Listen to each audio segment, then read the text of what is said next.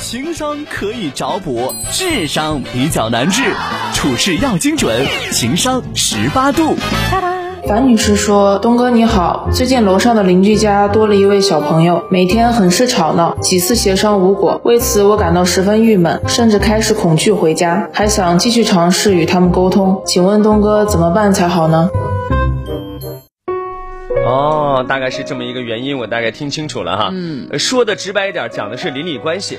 对，基本上就是邻里关系了。对，接下来呢，我们请一下我们九五后的思思老师来谈一谈这个观点。哎呀，我讲两个小事儿吧。一个小事儿的就是我小时候特别喜欢练歌。你说小时候我在音乐学院学了一些声乐之类的。嗯哼。我大半夜唱歌，那个时候我没有意识到我自己的声音可能会吵到上下的邻居。我发誓，我那个时候太小了，可能对很多事情不是很了解。对。我曾经呢，大概在十一点啊，晚上啊十一点左右开始放声歌唱。对。我也不知道我的声音穿透力那么强，然后会穿到。上边，结果呢，上面的叔叔咚咚咚过来敲门，对对对，敲了两次之后我就哦，原来这个点儿我不应该呀。就第一个是小朋友，他可能不是很了解这个事情，嗯然后第二个事情呢，就是我呃，我家就是我现在居住的这个家里边，对，可能是因为我不知道是因为建筑的问题还是怎么样的问题，还是没有做好就上下的这个保护层的问题，所以上边哪怕有大人成人这样走两步，好像都能听得蛮清楚的。这个是涉及到楼层问题，因为你有时候孩子你。不让他不蹦不跳，其实是蛮难的一件事儿。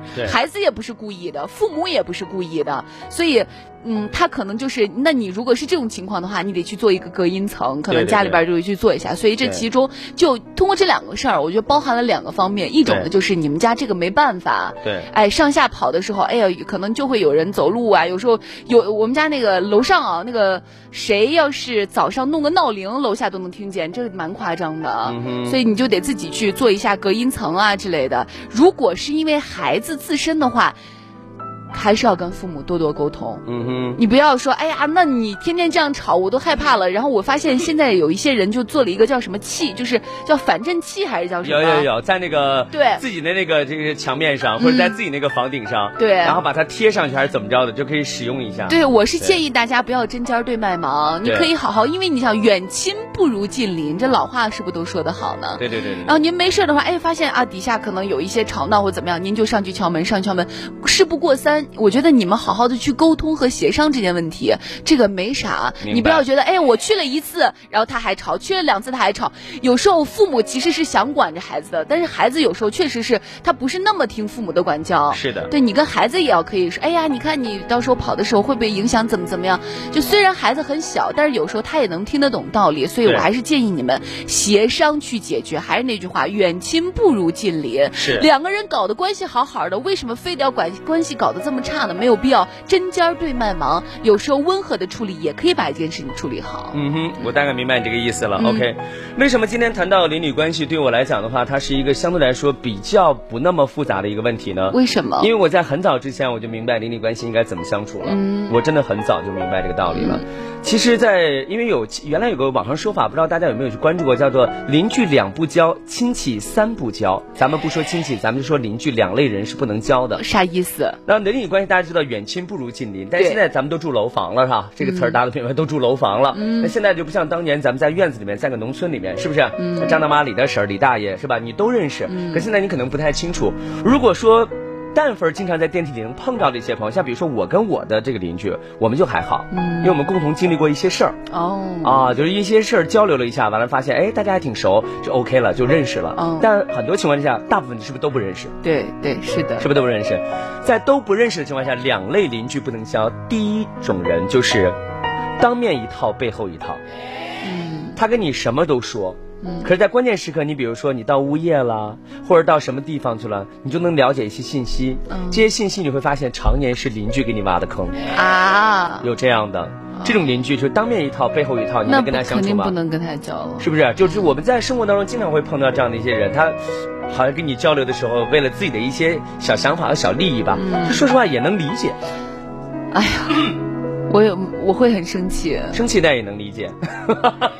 不太能不理解怎么办呢？那你说不理解怎么办呢？啊，这是一种了。邻居当中还有一种就是比较可恨的一种人，他就是经常跟你在一块儿。这位这位朋友遇到的一个问题，嗯，就他只站在自己的角度上想问题。他永远不站在他人角度上想问题，也就是说，只能我说你，不能你说我。嗯，也就出现了这种邻居。嗯，哎，看扣主题了吧？嗯，第二种邻居就是种，我只能哎要求你，但是你要求我不行。嗯，而且他会道德绑架你。什么叫道德绑架？比如说你真的孩子在撞着啊这孩子，你上去敲门，哎你好，您能不能小点声音？我们底下老人，孩子嘛，孩子嘛，跟孩子计较什么呢？是不是？孩子在这拍球，我有什么办法？孩子在这跺脚，我有什么办法？你这个人啊，长这么大了，一点公德心都没有。我跟你说，小孩子你跟他计较那么多干啥？不要再讲了，好气啊！有没有？太气了。有没有朋友们？记住东哥这句话，这两个两种邻居交不得。记住这两种邻居了吗？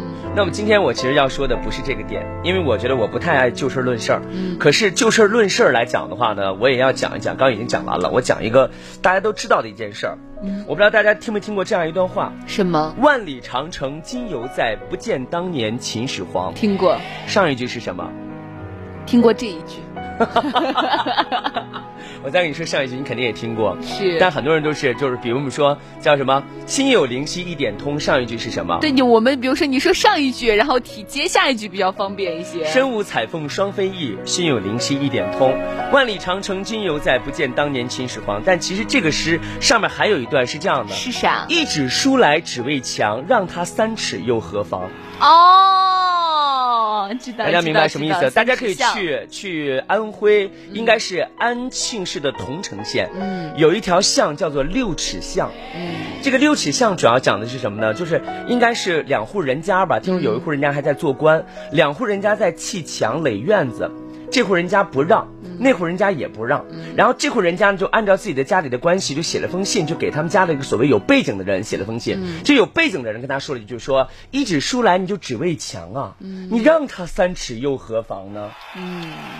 大家明白这个道理了吗？让他三尺又何妨？结果他回去之后，他真的给别对方让出了三尺。可是那个本来跟他计较的人，看到对方让了三尺，他心里面想的是：我不用你让我，你让我，你以为我没有这个格局吗？让你三尺。对。所以在安徽的安庆市的桐城县，就有了一条巷，叫做六尺巷。嗯。这个故事我讲完了，每个人都是聪明人。我经常说，高手都在民间。朋友们，我只提一点点的那个小想法，但是我觉得。话要留白，你们自己去想，邻里之间应该是一种什么样的关系？但是我真的喜欢这首诗，也真的非常喜欢这首诗改编的一首歌，也叫做《六尺巷》，大家可以去搜了去听。我觉得这就是中华民族伟大文明的一个所谓的传承，这也是我们中华民族礼仪之邦的一种传承。真的是那句话，不用再计较。你计较又能怎么样呢？万里长城今犹在，不见当年秦始皇，是不是？你计较了半天，每个人不管多么伟大，总有离开那一天。前面也是那句话，是不是？一纸书来只为墙，让他三尺，又何妨？